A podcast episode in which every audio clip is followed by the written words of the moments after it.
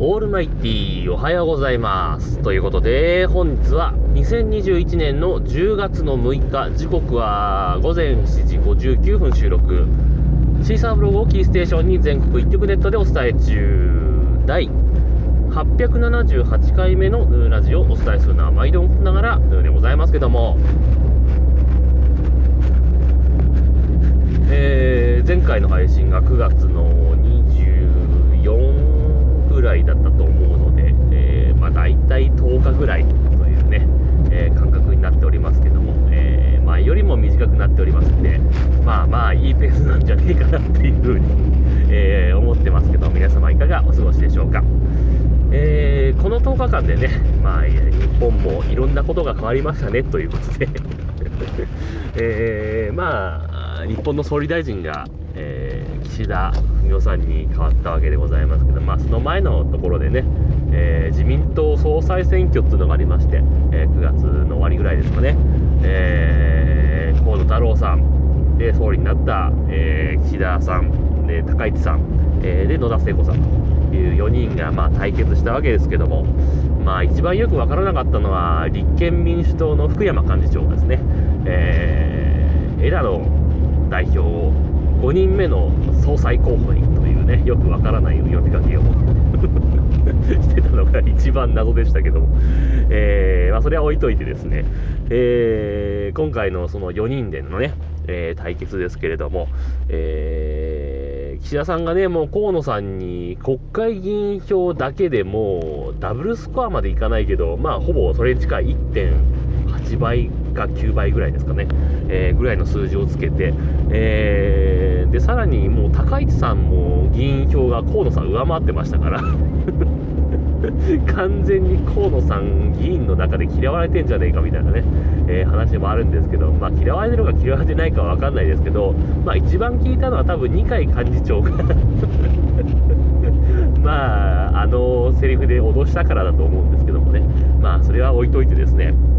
まあ結構ね、えー、テレビとかあの、まあ、調査っていうんですか、えー、この人が当選するんじゃないかみたいなね、えー、予想みたいのを立ててやってましたけども、えー、どこの局も、えー、河野太郎さんが1位じゃないかっていう話があってでまあ危機感があったのかなかったのかわからないですけども、え2位3位予想されてた岸田さんと高市さんがまあ2位3位連合ということで組んで、え河野さんに勝とうという、まあ、戦略を立ててたんですが蓋を開けてみたらまあ党員票っていうのがねえー、河野太郎さん結構集めてはいたんですけども、えー、この議員票の比重がすごい高くて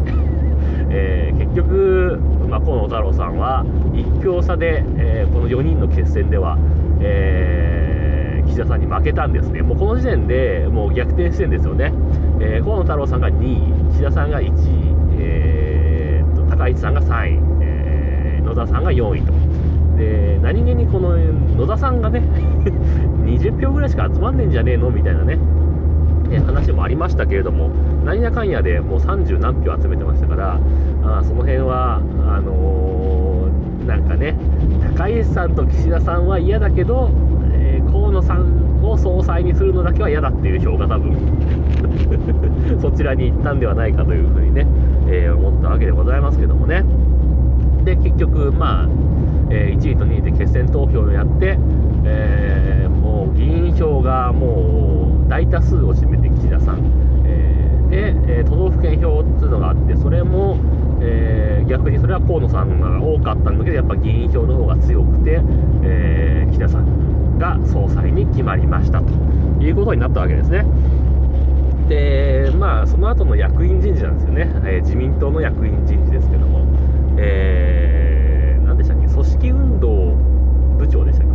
組織運動本部長かな、えー、だからね小渕優子さんが入ってまして。この人入れて大丈夫なのかなっていうね、えー、いろいろ申し訳ないところはあるんですがまあそれはいいとしてもう決選投票で2位だった河野さんね、えー、をですね、え広報本部長というねえー、ポジションに入れまして、まあ、別にすごい悪いポジションでもないけどいいポジションでもないみたいなね、えー、半ば左遷されたんじゃないかみたいな、ね、ポジションに入れられたりとかですね。でね、えー、さっきも申し上げましたように高市さんとは協力関係を築いて、まあ、当選していったわけですけども、えー、高市さんが、えー、政調会長でね、えー、政調会長はいいんですけどもこれが2回目なんですよね、えなかなかこうこの役員人事で、え同じところを2回やるっていうのはなかなかないので。5年5回ぐらい前も、え高市さんが政調会長やってて、えー、で今回も高市さん2回目になっちゃったんでこれはもうすごい珍しい話なんですけどうん。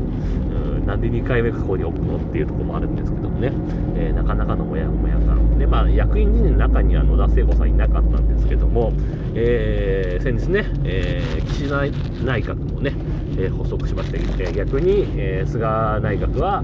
まあ解散したわけでございますけどもね。で、えー、岸田さんの内閣の閣僚名簿、えー、が発表されまして、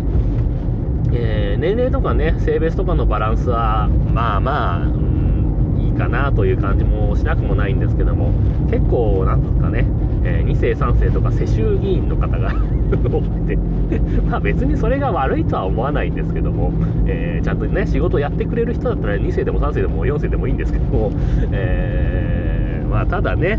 あの、野田聖子さんがこの閣僚の中に、え、入ってまして、えー、っと、なんだっけ、内閣府特命大臣でしたっけ、えー、そんな名前だったと思うんですけども、えー、そこと、あと他3つぐらいかな、えー、子供とかあの辺のやつが3つ、え野田聖子さんが4つ兼務っていう感じでね、4位だったのになというふうには思うんですけども、えこれは一重に敵じゃなかったというところもあるのかもしれませんけどもね、えあと、まあ、大きいのは、その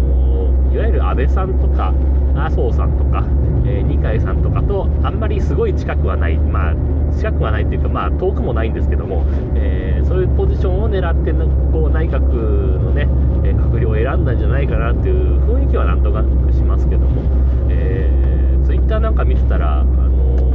ー、党の役員人事の方で、えー、麻生さんがね、麻生太郎さんが、えー、っと、えー、自民党副総裁っていうポジションについたらなんかすごい批判されたんですけども、えー、あの時点でもう大臣クラス大臣ポストになることはないからいいじゃんと思ったんですけどなんかすごい批判されててあれもなんかおかしいなというふうに えー、思ったりなんかしたんですけどもね。まあとにかく、えー、その河野さんを応援してた石破さんとか、えー、小泉進次郎さんとかがもう完全にはぶられた状態になってまして、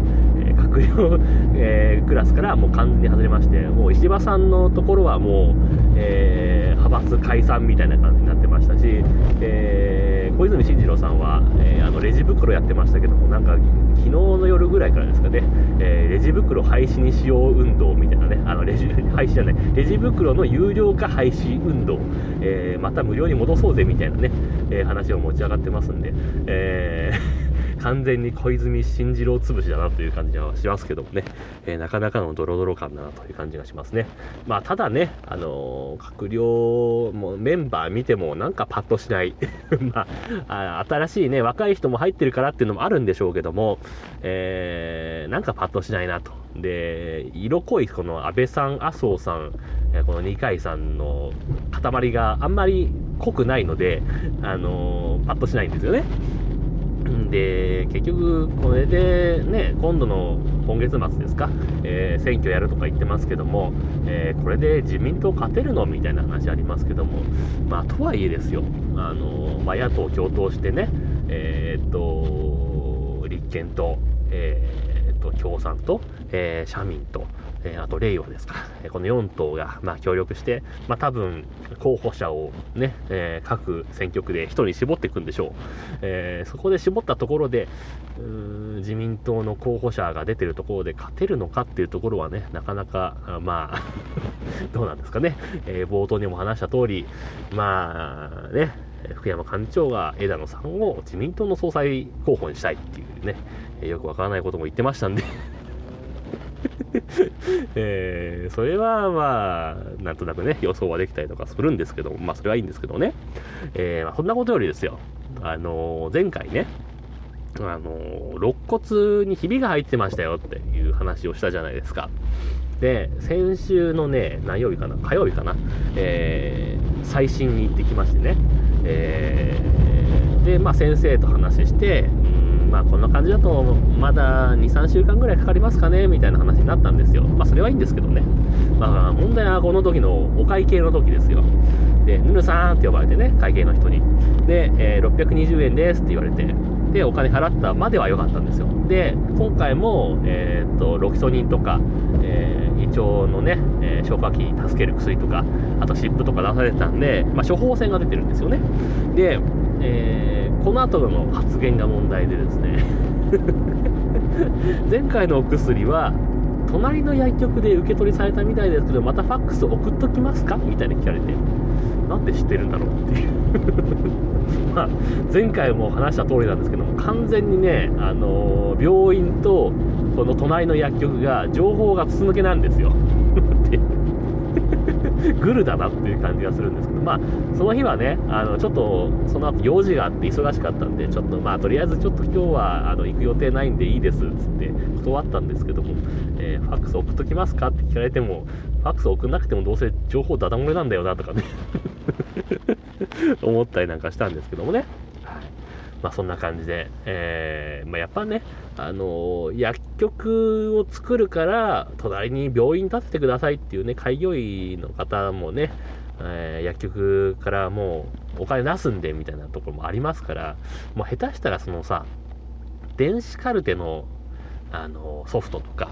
あの辺も多分薬局が、まあ、提供したりなんかするんでしょうよ。そうすると、うんと、まあ、同じ ID パスワードでなんか入れちゃったりとか そういうことがあるんじゃないかななんてね、えー、思ったりなんかしたんですけどもね。はい。というわけで、まもなく職場に着きますんで、えー、今日もハッシュタグ付きツイートをいただいてますんで、ご紹介したいと思います。というわけで、えー、加藤さんからいただいております。ありがとうございます。ハッシュタグ、N ラジオをつけてですね。あら、日々が大変でしたね。えー、自分は幸い骨は丈夫なようで、えー、折れたりひびが入ったりはないんですが痛いらしいですね、えー、どうぞお大事にということでツイートいただきました。ありがとうございました。はい、まあ、自分もねこの骨折関係は初めてなんですよ。うん。まあもともとそんなすごい激しい運動をする人でもないので、まあ使用が、骨折の使用もないんですけども、ただ別にその乳製品が好きとかそういうわけでもなく、逆にあの牛乳とかいっぱい飲むとちょっとお腹ゴロゴロしちゃうみたいな感じなので、逆に取らない方なので、うーん、これは今まで逆に骨折しなかった方が奇跡なのかなみたいなね、日々で済んでよかったなみたいなね、えー、感じもしなくもないんですけどね。はい、ありがとうございました。えー、引き続きまして、えー、これね、あのね、なんで気づかなかったのかわかんないんだけど、2ヶ月半ぐらい前にいただいてるツイートなんですよ。これ多分読んでないと思うんだよな。あの、よ、あの、聞き返してないからあれなんですけど、あのー、大体ツイートあったらリンクをね、ブログに貼っておくんですけど、貼ってないんで、多分読んでないと思うんですよね。なんで、ちょっと一応今読んでおこうと思います。えー、7月18日 いただいてます。えー、ゆいまるさんからですね、ありがとうございます。えー、これですね、えー、っとね、どの流れで話をしたか覚えてないんですが、多分、えー、っと、ガソリンスタンドの話をしたときに、えー、っと、最近は、あの、フルサービスのお店に行くことが多いですみたいな話をしたと思うんですけどもね、それに関連して、えー、なるべくしないでガソリンを入れるようにしているので、自然とフルサービスなのをえー、ハッシュタグラジオ、ハッシュタグ、ポッドキャストということで、え、ツイートいただきました。ありがとうございました。はい。というわけでね、え、大変遅くなって申し訳なかったんですけども、えー、市内、市内だからってでもあれですか？あれですか？北海道はもう、なんですの？市内っていうか、ま、街中だと大体フルサービスなんですかね。結構こっちだと街中でもセルフのスタンドって結構あるんですけどそういうもんですか？わかんない。県外がよくわからない。県外っていうか、あのー、長野県と宮城ぐらいは、大体どういうところにどういうガソリンスタンドがあるかってなんとなくしてますけど、他を知らないので、でも大体街中も、あ、で、そうか。すごい街中になってくると逆にセルフがないのか。大体フルサービスですよね。確かにそうかもしれないな。よく考えたら、仙台市内とか行くと、セルフのとこないか。確かに。あの郊外に行けばありますけど、ないかもしれませんね。そういうことですね。はいありがとうございました。ということで、えー、職場についてしまいそうですので今日はこの辺で終わりたいと思います。というわけで、えー、皆様からのご意見ご感想ツッコミなどお待ちしております、えー、メールは直接メールまたはメールフォームから送ってください。Twitter のヌーのアカウントもしくはヌーラジオのアカウントに返信をいただいたりハッシュタグ NUNURADIO もしくはひらがなヌヌカタカナでラジオとつけてつぶやいていただければ、えまた番組内で、えー、遅かれ早かれご紹介させていただきたいと思います。というわけで今日はこれで終わります。さようなら。バイバイ。